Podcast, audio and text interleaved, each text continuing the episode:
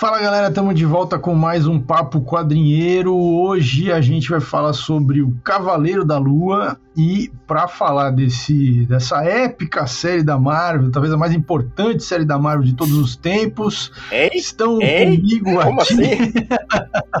o Bruno Andreotti, o Nerd Bullet dos Quadrinheiros. E eu tô, então, hoje é a personalidade que não gostou do Cavaleiro da Lua pra não ser cancelado. e o Nathaniel Sataniel. Vamos ver se o Sataniel vem, porque tem dupla personalidade, né? Acho que tem a ver com o assunto. E aí, Sataniel, como, como vai ser? Eu acho que os deuses devem estar loucos. Excelente. Eu, que, eu queria fazer uma piada sobre o Cavaleiro da Lua. Eu queria saber se o, se o Steven e o Mark dormem de conchu. Mas não, mas isso é uma piada muito ruim, na verdade. É, mas antes da gente começar a falar do Cavaleiro da Lua, eu queria lembrar vocês o seguinte: a gente fez os últimos quatro episódios do, do Papo Quadrinheiro foram sobre as eras, né? A gente falou era de ouro, era de prata, era de bronze, quatro, cinco episódios, né? É, era de ferro, rena, renascença tal. E durante esses episódios a gente estava ali sempre anunciando um sorteio uh, de dois livros é, no, dos quadrinheiros, que é uh, Quadrinhos através da História, As Eras dos Super-Heróis. Uh, e aí, para ganhar, né, quer dizer, para concorrer a, esse, esses livros, vocês tinham que ir lá nas postagens que a gente faz no Instagram, as postagens que a gente faz de divulgação do podcast, específico desses cinco episódios, seis episódios aí, é, falando, uh, escrevendo embaixo. Dizer, aí você vai lá na postagem e escreve embaixo. Eu quero ganhar o livro é, Quadrinhos através da História, As Eras dos Super-Heróis. É, hoje a gente não vai sortear ainda, porque a gente está esperando, é, enquanto a gente está gravando aqui, ainda está indo ao ar a, o episódio, o último episódio, que é o episódio da, da, Renascença, então não vai ser hoje o sorteio, mas no próximo episódio vocês saberão quem ganhou, quem, quem foram os dois ganhadores do livro, né? Isso, então ainda dá tempo, é, ainda dá tempo de ir lá nos posts antigos e fazer o comentário de vocês para concorrer, para entrar ali na, no sorteio. Uh, não esquecendo que vocês são obrigados a ouvir os programas se vocês colocarem o nome, entendeu? Não tem essa. Eu, fiquem sabendo que a gente tem sistemas de vigilância que controlam isso. A gente vai fazer uma pergunta, né? O cara falou, responde que em 43... Você foi sorteado, mas... É. O que, que o Picareta Psico falou aos 2 minutos e 30 segundos do episódio 3? É. Aí, se você não souber, meu amigo, Exatamente. sorteia outro.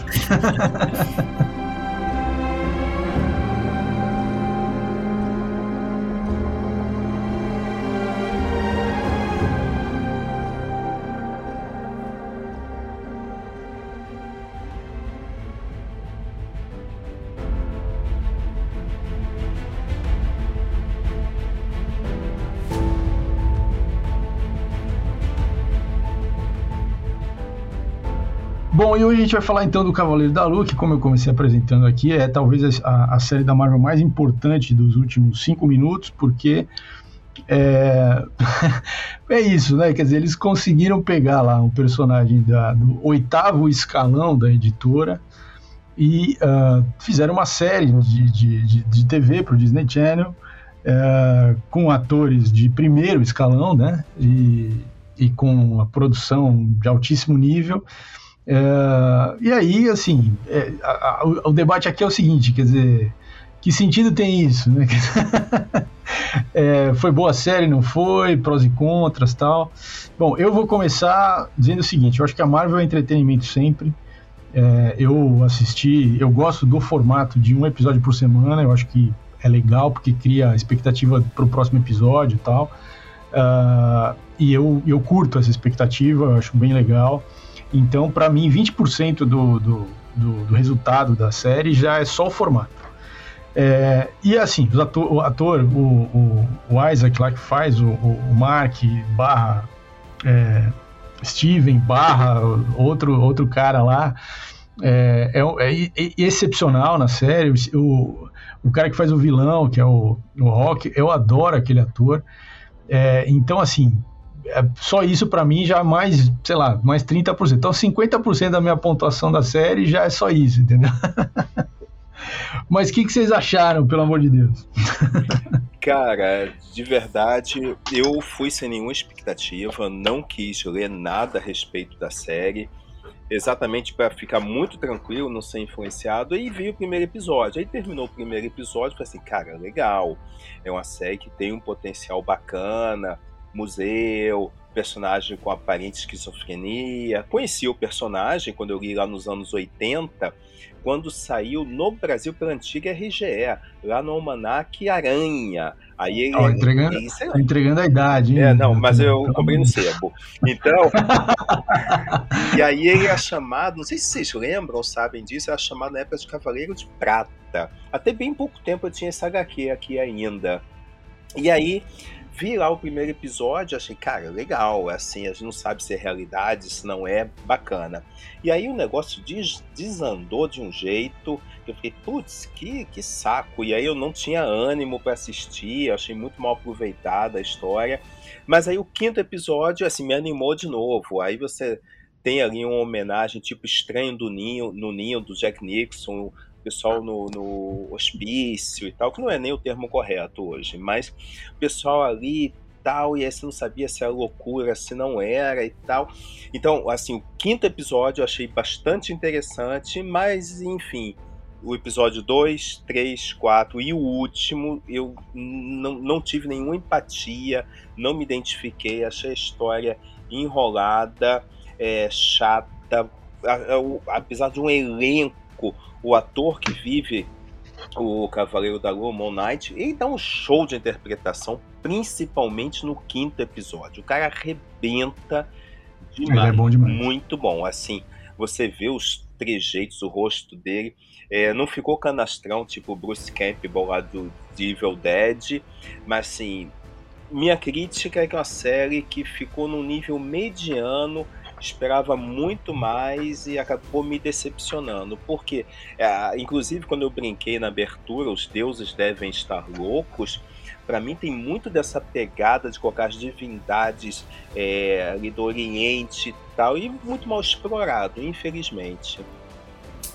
É, eu eu também, como eu comentei, comecei brincando né, que a personalidade que não gostou do, do, Cavaleiro da Lua, porque eu acho que tem um pouco de, assim, é, a expectativa que a Marvel é, cria, ela é muito ruim, né? Porque a gente sempre vai esperando né, uma coisa bem acima do que normalmente eles, ela apresenta pra gente. Então isso também já estraga um pouco, né? A expectativa que se cria em cima, né? E tinha uma expectativa da coisa ser um pouco mais pesada, né? Um pouco mais dark ali que não se concretizou, né? E aí você parando para pensar até que ponto isso. Porque, e tem um pouco isso no trailer. Só que, né, pô, é, tá, tá na Disney, né? Tinha, é, tinha que ter um é, pouco, então... né? Tinha que ter um pouco mais de discernimento, né? Pra esperar. né? Porque foi assim, foi, é igual um amigo meu falou assim: ah, mas eu esperava uma coisa mais dark. Eu falei assim, não, mas aquilo é o mais dark que a Disney vai conseguir. Que a Disney permite, é, é que a exatamente. Disney vai te entregar, né?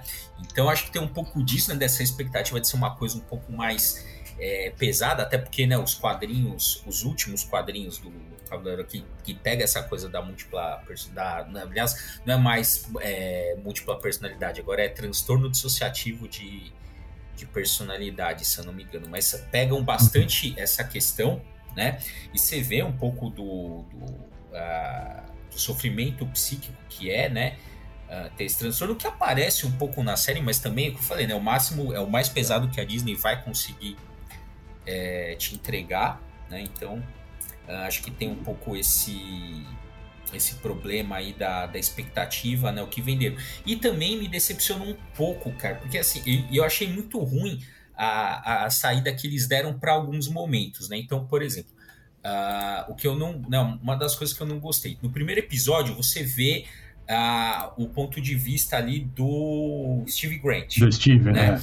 Cara, não sei porquê na minha cabeça, eu achei que, o, que como ele corta em, em momentos muito é, climáticos da narrativa no, no, no, primeiro episódio, eu imaginei que no segundo a gente ia ver o mesmo episódio do ponto de vista do Mark Spector. Né, que a gente te, e, ter, e os lapsos seriam que a gente teria visto no, no primeiro episódio. Não sei por que, eu achei isso, mas enfim, não aconteceu.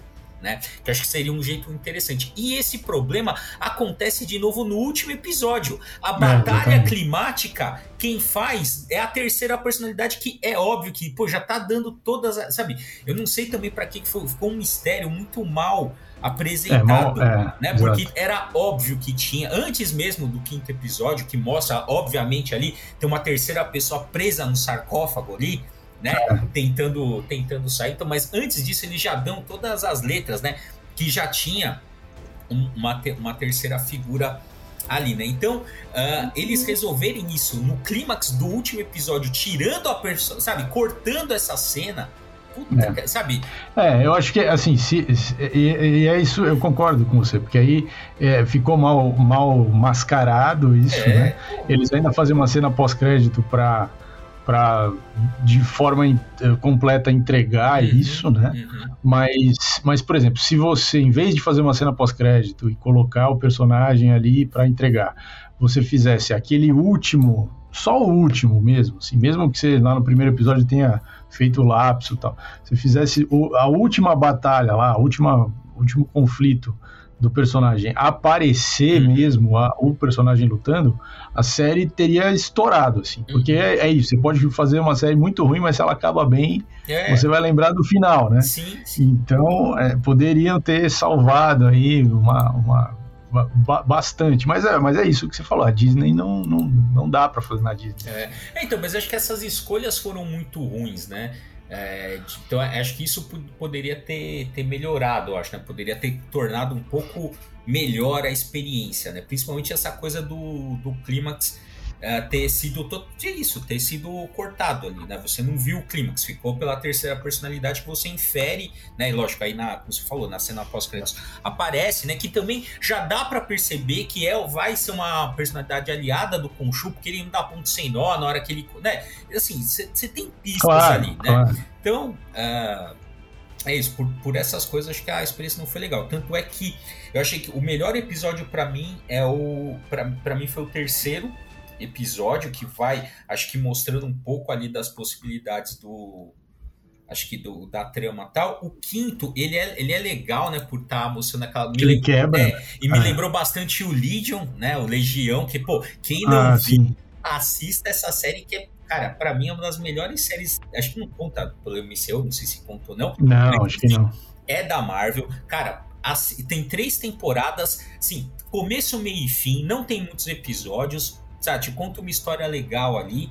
Acho que vale muito a pena assistir. Então me lembra. Tá, tá, no Netflix essa série. Né? Exatamente. Inclusive, agora desviando um pouco o assunto, não sei se você, você reparou, Maurício, mas a hum. menina do Tokyo Vice é a hum. menina do. do Legion. Ah, nossa. É. Não, não tinha pensado nisso, é verdade. É que, Eu, que eu esqueci agora o nome da, da atriz, da mas, é, atriz, é, né? mas ela é muito boa, tá, tá nas duas séries e tal. Uh, e aí também para que já é, quem não viu, Tokyo Pra quem quer uma recomendação é, de série, assista Tokyo Vice, Tokyo Vice, tá na HBO. É, você, que, você que tá pagando a HBO Max no começo ali, que você comprou pela metade do preço e não tem o que assistir, e não quer cancelar para não perder a metade do preço. Tokyo Vice. É, não, a pior coisa é a gente falar de outras séries no episódio do Cavaleiro da Luz, isso quer dizer alguma coisa, né? Mas pois, é, é, que a gente é. gostou muito para a bola. É, Ai, é. que tristeza. É, pois é, Marvel. Infelizmente não, não, não, foi dessa vez, mas ó, você imagina, né? Assim, acho que tem alguns. É, acho que é aí que tá, né? Essas produções, de maneira geral, essas produções que né, que são toda comparado com os orçamentos que se faz filme ou série aqui no Brasil, qualquer produção, a maioria das produções são mega produções, é ah, da Disney. E aí que tá, aí uh, o que que acontece? Uh, os aspectos técnicos eles mascaram todos os problemas, todas as fragilidades da, da trama. Né? E eu acho que um dos acertos, como vocês já pontuaram, foi a escolha do Chris Isaac para fazer o papel principal, que dá um show de interpretação. E isso, querendo ou não, cara, se, assim, se a gente conseguiu ir até o final da série, né? Ou seja, assim, a gente chegou, né? Porque todo mundo aqui é verme, né? Ninguém gostou, pelo menos tirando o Maurício, mas né, eu e o Nathaniel... Mas todo mundo assistiu todo até o fim. Exatamente, eu e o Nathaniel, mesmo nós que não gostamos, a gente foi até o final. Por que, que a gente foi até o final? Porque tem alguma coisa que segura. No caso, tem a coisa de ser na, no Marvel Cinematic Universe, porque eles conseguiram isso, né? Então, assim, eu lembro que uma vez você falou isso, assim, agora a gente assiste só para ver a conexão né? E, é. é. e, é. um pouco isso, né? A gente começa a assistir só para ver ah, o que, que vai aparecer dos outros filmes ou das outras séries e como que esse, essa série vai aparecer nos filmes, né? Eventualmente numa outra, né? Numa outra série de um outro personagem. Então a gente vai ver um pouco por causa disso. Mas também, pô, uma parte é porque o Chris Isaac segurou isso aí nas costas, né? Uh, é. Muito da série ele segurou, sendo né, tanto fazendo o Steve Grant ali, que ficou uma coisa meio, né, um alívio cômico, quanto o Mark Spector, que é aquele cara, né, mais durão tal. E você vê e é muito foda quando, quando ele vai interagindo, né, principalmente no episódio. Nossa, é demais. Comentou, porra, cara, você vê a diferença dos dois ali, né, assim, na, na expressão, é, a expressão facial, a, é, a, postura do corpo, né? O, não, o sotaque é o de menos, uhum. assim, de, de, tudo o sotaque é o de menos. Sim, é, não, até, até a, a entonação da voz muda, né? Não, é. só, não só o sotaque. Então, pô, só por isso também, é, pra gente ver também o quanto o cara é bom, né? Porque infelizmente, né, a gente conhece muito, a gente, né, o grande público conheceu ele com o Paul Dameron lá, que não tinha muito espaço ali para manobrar, é. pra mostrar que o cara é um bom ator. Uhum. E assim, uma das coisas que talvez tenha prejudicado o meu olhar sobre a série é ter conhecido a primeira versão, que saiu lá nos anos 70 nos Estados Unidos, aqui no Brasil nos anos 80. E aqui ele saiu, inclusive, tem uma reedição do Lobisomem da Marvel que ele aparece. É, saiu ah, pra é. Panini há pouco tempo, eu tenho aqui e tal. E assim, aquela origem dele é meio que um Batman é, com roupa branca, a, é, que eu também não gostei da versão dele na, no, no, cine, no na série de TV, com aqueles olhos brilhando e tal. Como é que alguém enxerga com aquilo, eu não sei. Mas enfim, é, e aí é, é, era uma pegada assim, meio sombria, ele caçando lá o lobisomem, sendo influenciado por um, um, um, grupo chamado Comitê e tal. Então isso era muito bacana, muito intrigante. Mas aí nos anos 80 já começam as reformulações desse transtorno de personalidade e tal, que podia ter sido melhor aproveitado. Eu acho que a Marvel não aproveitou isso bem ser uma cópia genérica do Batman não era interessante, óbvio, mas essa coisa dos transtornos também não, não acho que foi bom do jeito que a Marvel fez, nem no cinema, nem nos quadrinhos. Hum. É, bom, não sei, eu não sei por, não, não, não, sei a história dos quadrinhos, por que, que eles optaram, mas é aquelas reformulações clássicas, né? O personagem tá no ostracismo, aí eles vão lá, alguém pega o personagem e reescreve.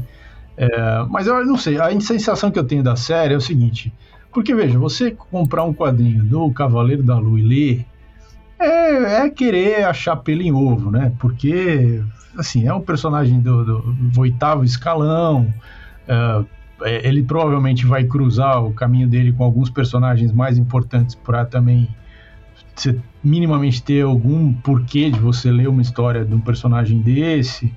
É, então, é, assim, claro, com o passar do tempo ele foi ganhando espaço na editora, né? A gente está falando um personagem da década de 70 que foi ganhando espaço uh, com participações ali nos anos 80 e tal.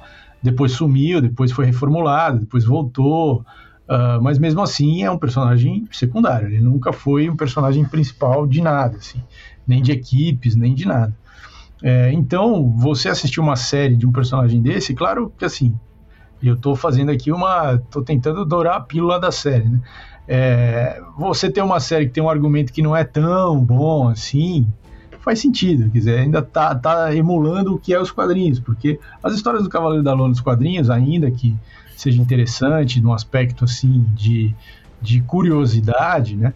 Ah, não eram grandes roteiros, né? Não eram grandes histórias. Ah, então, assim. não, assim, mais ou menos, porque é, assim, a gente tem pelo menos ah, dois grandes é, escritores, bom, vários, olha, ah, 2011, né? Que foi, a gente fez até na época, a gente gostou tanto da época. ah, gente... mais recente, é, é, mais recentemente sim, é, é, do... 2011 faz 10 anos, mano. É, eu sei, puta. mas é, tudo... deixa, deixa pra lá, pula essa é, parte. mas tudo bem, então 2011, 2012, é, 2012, acho que saiu, né, demora um ano passando no Brasil. 2012 a gente tem... Quando, quando os nossos ouvintes estavam nascendo. a gente fez, é, fez até um, um, um quadrinho, nos indicam da, a, da fase do Michael Bendis, né, com é. O Knight, cara, e assim, era bom que ele teve a sacada. Ah, ele teve a sacada, assim, lógico, você falou, são sempre os caras que são chamados pra pegar um personagem que tá meio ali escondido tal, para ver se emplaca, né? Então você pega um cara de peso, pô, era o Bendis e o Malive que vinham é, daquela é. fase foda pra caralho do Demolidor. Demolidor. Né? Então os caras Exato. falam assim, porra, meu, se, não, se botar esses dois para trabalhar e não salvar, esse, esse cara. É porque o personagem é, não tem salvação. Ninguém salva. e aí o que, que aconteceu? Uh, e ele e o Bendis teve aquela puta sacada de falar assim: bom, eu vou fazer esse cara alucinar, né? Porque ele tem, ele tem que ter algum transtorno, alguma coisa. Eu vou pegar esse cara e vou fazer ele alucinar com o Homem-Aranha, o Capitão América e o Wolverine, que é os caras que mais vendem na Marvel. Né? Então, pô.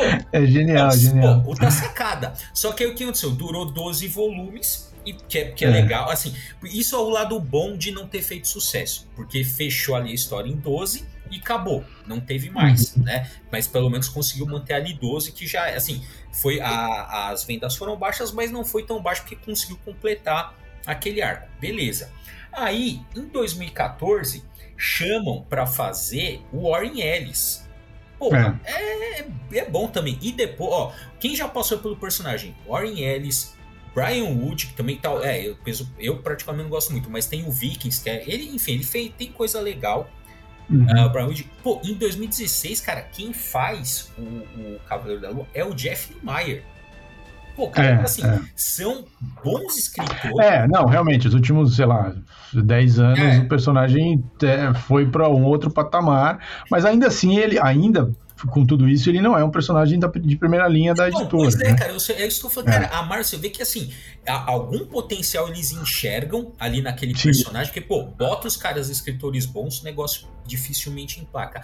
Pô, elegeram para fazer uma série também. Então, assim, eles conseguem perceber no, no, no, personagem ali algum potencial que infelizmente não tá. Ou não, realmente não, é um equívoco ali, né?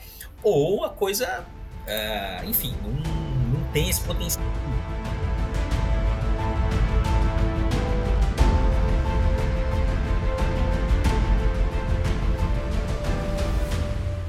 É, eu, é, assim, eu acho que, considerando o universo Marvel, né, cinema, cinematográfico, quer dizer, tudo que eles já introduziram no universo, uh, alguns conceitos que já, já tinham sido introduzidos, como uh, os, Asgard, os Asgardianos não serem deuses, serem alienígenas, por uhum. exemplo, isso é um fato do universo cinematográfico. Outra coisa, o multiverso e a magia existem, né? Então você tinha esses elementos, mas você não tinha deuses, uhum. né? Deuses no sentido teológico da, é. da coisa. E agora, com o Cavaleiro da Lua, você tem deuses. É, ao que tudo indica. É, ao que tudo indica, porque aquelas, aqueles seres que apareceram ali não são, ou pelo menos é, pode ter um retcon aí, né? Mas uhum. por, por, enquanto não são alienígenas. Né? Isso é um elemento novo mesmo para o universo Marvel e pode dar um molho, obviamente. É, agora, para além disso, não sei se tem mais, mais coisas, porque a questão da esquizofrenia ou, ou da questão da doença mental, é, ou a, é, a coisa, sei lá, a mitologia, é, a mitologia egípcia nesse caso é, é esse ganho, né? Mas o personagem em si, ele mesmo, quer dizer, não sei, quer dizer, que ganho que ele dá para o universo cinematográfico da Marvel, considerando tudo que já tem, tudo que já foi feito. É, eu então, acho que é, tem, tem um aspecto de ser um personagem ali daquela é região do Egito, do Oriente, e ah, tem esse sentido, eu acho que isso é importante. Mas tem coisa que não foi aproveitado, porque nos quadrinhos, nas primeiras versões, não sei como é que tá hoje, ele é filho de um rabino, E isso hum. nem é mencionado, então teria um outro aspecto para um, um, grupo ter sua representatividade ali. E aí, eu, eu não lembro se foi o Maurício ou o Bruno que comentaram há pouquinho sobre essa coisa dele ser do segundo escalão. Quando ele foi publicado pela primeira vez no Brasil, lá nos anos 80, ele saiu no Almanac Premier Marvel. Aí depois que tem a origem dele lá no Homem-Aranha, mas nesse Almanac Premier Marvel, a, a, RGE, que era editora na época, ela já não tinha o direito de personagens de alto escalão. Então ela publicou personagens que é. desapareceram. Foi é. o, o, Deus da Mata, que eu achava um barato. Você tinha o Ron, que era um bonequinho lá ah, adaptado. Sim, sim. Era um robô aí. Isso, era muito legal. É, é. Que também desapareceu. Tinha a Mulher Hulk, que na época não tinha nenhuma representatividade nos quadrinhos e tal. Então, assim, a, a gente percebe desde sempre que é um personagem que está no segundo, terceiro, oitavo escalão, como o Maurício disse. Né? é, e aí nunca conseguiu emplacar. É. é, uma coisa que a Marvel faz para talvez como o Bruno falou para mascarar um pouco os problemas do roteiro que eu, que eu acho muito legal que eu gosto acho que é, é interessante porque a, a agrega camadas e tal e, e, e, faz você você sei lá cria uma meta narrativa né expande para outras mídias. É essa brincadeira de você então eles colocaram lá os, os QR codes né no em cada episódio. Então todos os episódios têm um QR code uh, que aparece em alguma cena, e se você apontar lá o celular para o QR Code, você vai para um quadrinho que eles liberaram para leitura digital, um quadrinho de uma época específica do, do Cavaleiro da Lua, né? Então, assim, as, os primeiros dois episódios são uh, histórias que apareceram na revista do lobisomem, né? Então a, é a origem, quer dizer, a, primeira história em que apareceu o Cavaleiro da Lua é na revista do, do lobisomem.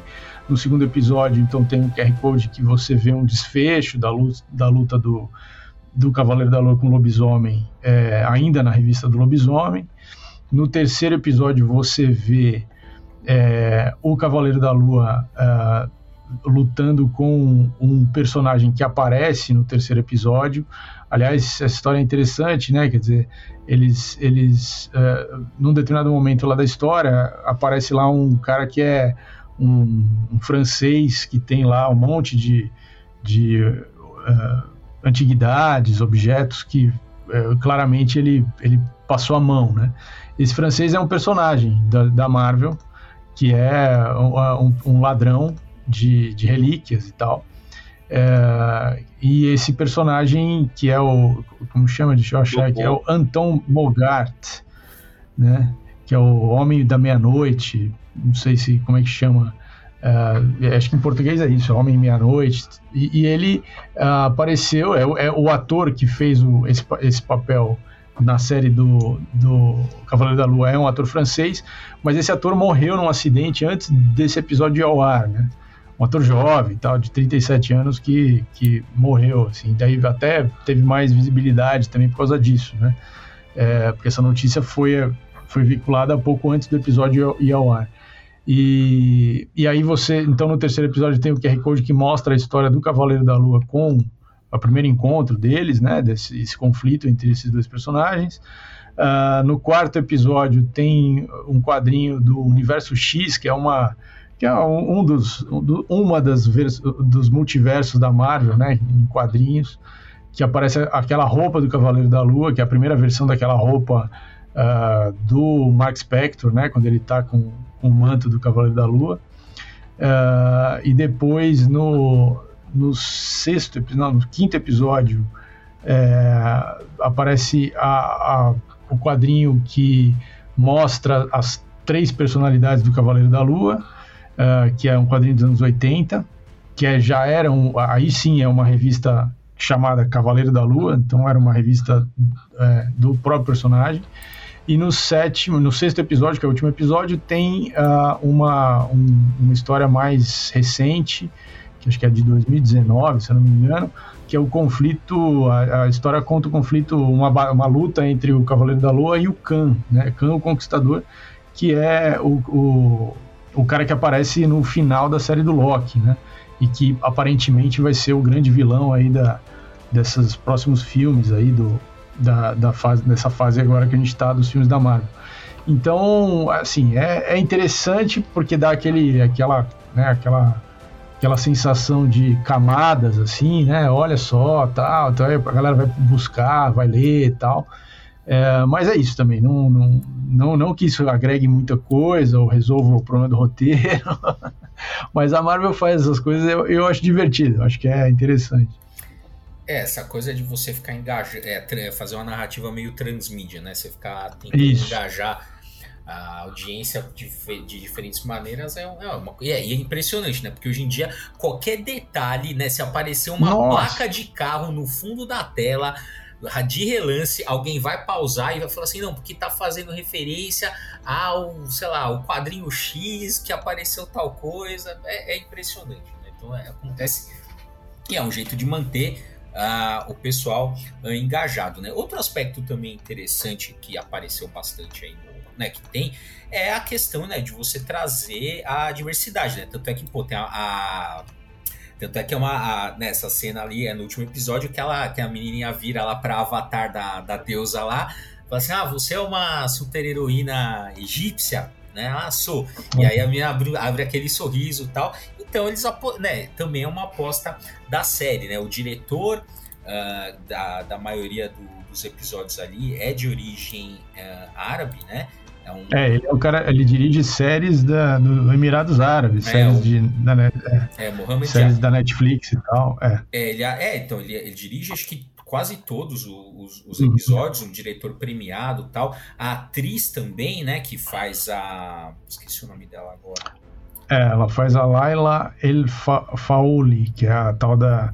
Esse é o nome da personagem, né? A, a atriz, deixa eu ver é se eu May, acho o nome dela aqui. Meiel Kala, Kalamaui. É uma, também é uma é, atriz. Kalamaui, é isso mesmo. Ela também é, é árabe, né? É, egípcia. É, é, é egípcia. Egípcia, é, aqui pelo que eu tô puxando aqui, egípcia e palestina a origem. Olha. Dela, tá? é, eu, ela eu gostei demais, assim, do, do arco dela, da transformação dela. É tipo a Mulher Maravilha da Marvel já. Né? é verdade. Oh, é a Mulher Maravilha que não é sionista, né? Ah. É, é uma Mulher Maravilha da Palestina. É, Puta, então, caralho. É, a Marvel é foda. Ó, tá vendo? Tem então, as camadas. Tem as camadas, cara. É.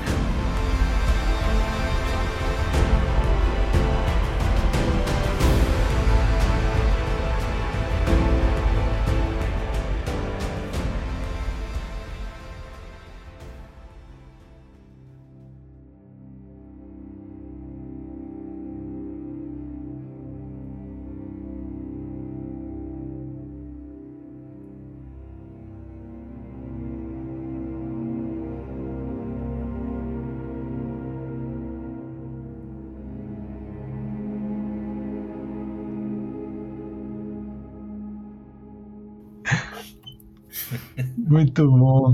Não, e, e assim, e, ela. É... Não, e tem essa, e tem essa pegada da, da Mulher Maravilha mesmo, né? Porque a Mulher Maravilha é, é essa coisa, né? Da, da, é, da, ilha lá, de. Como é que chama a ilha? Já esqueci. A Temícera. Ilha das Amazonas. É, de Temícera, não sei o quê. E essa mulher aí, a, a, do Cavaleiro da Lua, ela é é, também é uma, é uma deusa, né? Quer dizer, é a encarnação de uma deusa, né? Então, meu amigo, é isso aí, né? Mulher Maravilha de cabelo cacheado e palestina, mano. Puta, a Marvel é foda pra caralho. É, então tem várias. Tá vendo, mano? Ó, já ganhou mais 10 pontos aí na minha, na minha na avaliação. Já, já tá já tá em 60. É. Já tá em 140. Boa. É. É, então, eu acho que, bom, tem essas coisas que, que eu acho que uh, tornam a série é, mais interessante, né? Como você falou também, essa coisa de colocar é, talvez, né, aí vamos ver se vai ser recontinuado ou não, mas, né, coloca de, é, deuses de, né, de verdade, magia de verdade, né, porque a pegada do Thor é assim, ah, são alienígenas e magia é uma coisa, é uma... É uma tecnologia, é uma tecnologia, não é, entende. É. Exatamente, é uma, é uma forma de é. tecnologia que não se entende, aí parece, não, parece que as coisas são mágicas mesmo, pô, você vê o Khonshu ali movendo as estrelas, né, Porra, Meio, é foda, é, então, são coisas assim, realmente, que, assim, e não tem, assim, não tem como dar muita explicação além daquilo que é dado, é mágica, né? é. é. magia aqui, você tem que embarcar nessa tal. Ou então, o Mark acho... tá doido, né? Também tem essa hipótese. é, é, então. Não, porque Deus pode ser uma alucinação também, veja. Ah, então, é. Tem essa hipótese. Então, e aí, não, pois, e aí, cara, assim, apesar do episódio 5 ser muito legal, ele perde a força porque, cara, você sabe que ele não tá preso numa alucinação. Ah, claro. Né? Eles claro. não, sabe, você sabe que a Marvel não vai dar esse, esse passo assim, fazer, não, tudo isso foi um sonho, né? Aquela, aquela narrativa Puta, é. moldura. Você sabe que eles não vão fazer isso, né? Então, aí eu acho que o episódio perde força. Talvez se fosse, se aquele episódio, se o episódio do que fica ali naquela instituição fosse o primeiro, talvez desse mais margem para você pensar o que que daquilo é verdade ou não né? Uhum. No quinto episódio, assim, pô, você sabe que o cara tomou um tiro, que ele tá, né? Que aquilo ali é aquele. É, e, é, e, é, meio que um. Já tá virando praticamente um clichê, né? Que é aquele momento que você para a, a série. É, tem tá, uma pausa antes do fim, é, né? Sempre tem. Fim, é, é pra, o formato. É, pra te apresentar as coisas que estavam antes que você não sabia. No caso, praticamente uma história de origem ali né? É. Que a origem não dele ganhando os poderes, mas a origem de como as personalidades se, se desenvolveram. É, ele criança tal, né? É. Aliás, aliás, é uma tendência também, né? Essa coisa é, de você voltar para a infância dos personagens, né? Para encontrar ali alguma, alguma semente do, do, do que viria a ser depois, né? Então isso eu, eu, eu acho eu acho eu curto isso, eu acho que faz sentido, assim. Acho que também se isso cria também uma certa empatia mais profunda, assim, com os personagens e tal. Mas isso tem sido uma tendência não só, quer dizer, não só na, nas séries e tal. Uh, o Viúva Negra é tem tem isso também, o filme, né? Mas uh, tem os quadrinhos agora, se não me engano, uh, uma, uma última mais recente revisão aí, reescrita do, do Justiceiro também vai mostrar a infância do cara. Então, assim, tem, é interessante. Eu, é eu, eu acho, eu gosto disso, né? Mais 10 pontos, pronto. Agora, vocês falaram que introduzir esse elemento de Deus, divindades, etc, etc. Se isso se confirmar mesmo, é, é legal pra gente que é fã dos quadrinhos da Marvel, etc.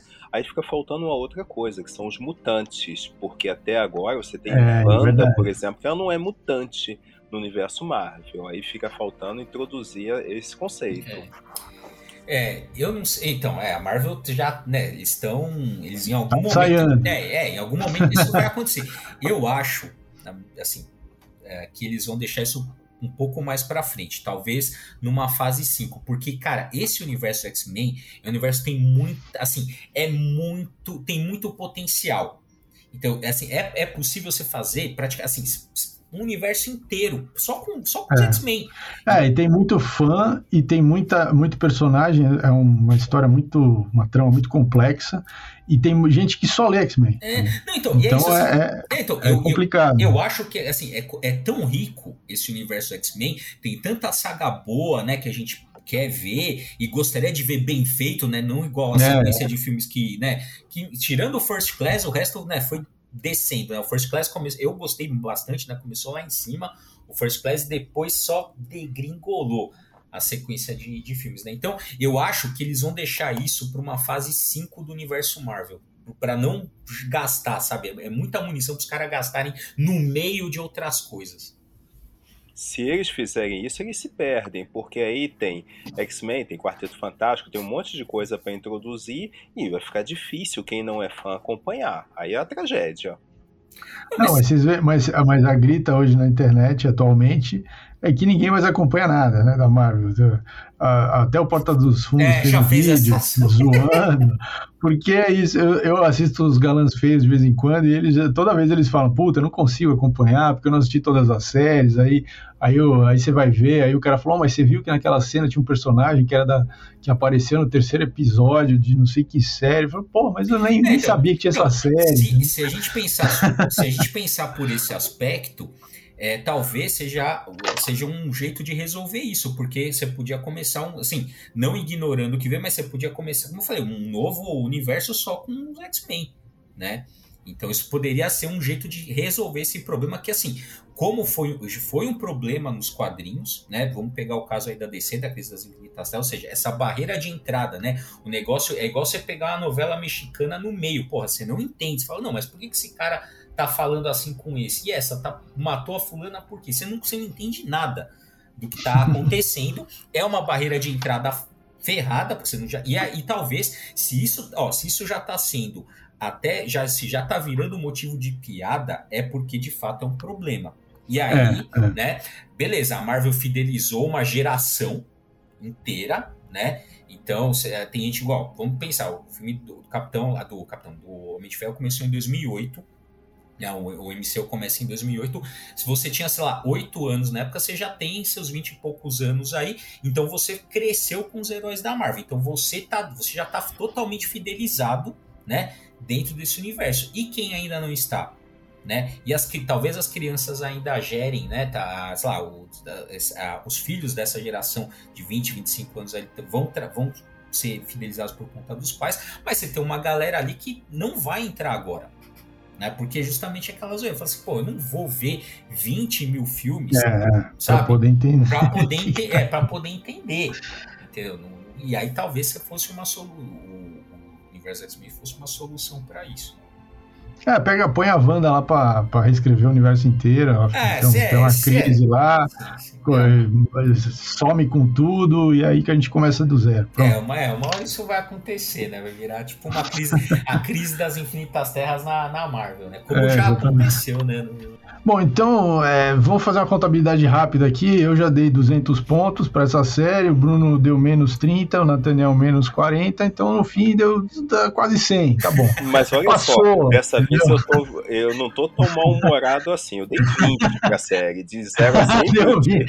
Porra, tá ótimo. É, tá bom, então eu, assim, a série passou. Não, se eu, se eu, olha, se eu fui até o final, eu, eu tenho muita coisa que eu largo no meio, então se eu fui até o final, tá, tá, tá passou, pai. Meio mal, ah, então, passou, passou. Então, então pode assistir à vontade, fiquem tranquilos, é, vocês vão se divertir, tá bom? Tá bom, aumento minha nota, 30. então é isso, galera. É, depois coloquem nos comentários lá que nota que vocês dão para essa série e a gente volta na semana que vem com mais Papo Quadrinheiro.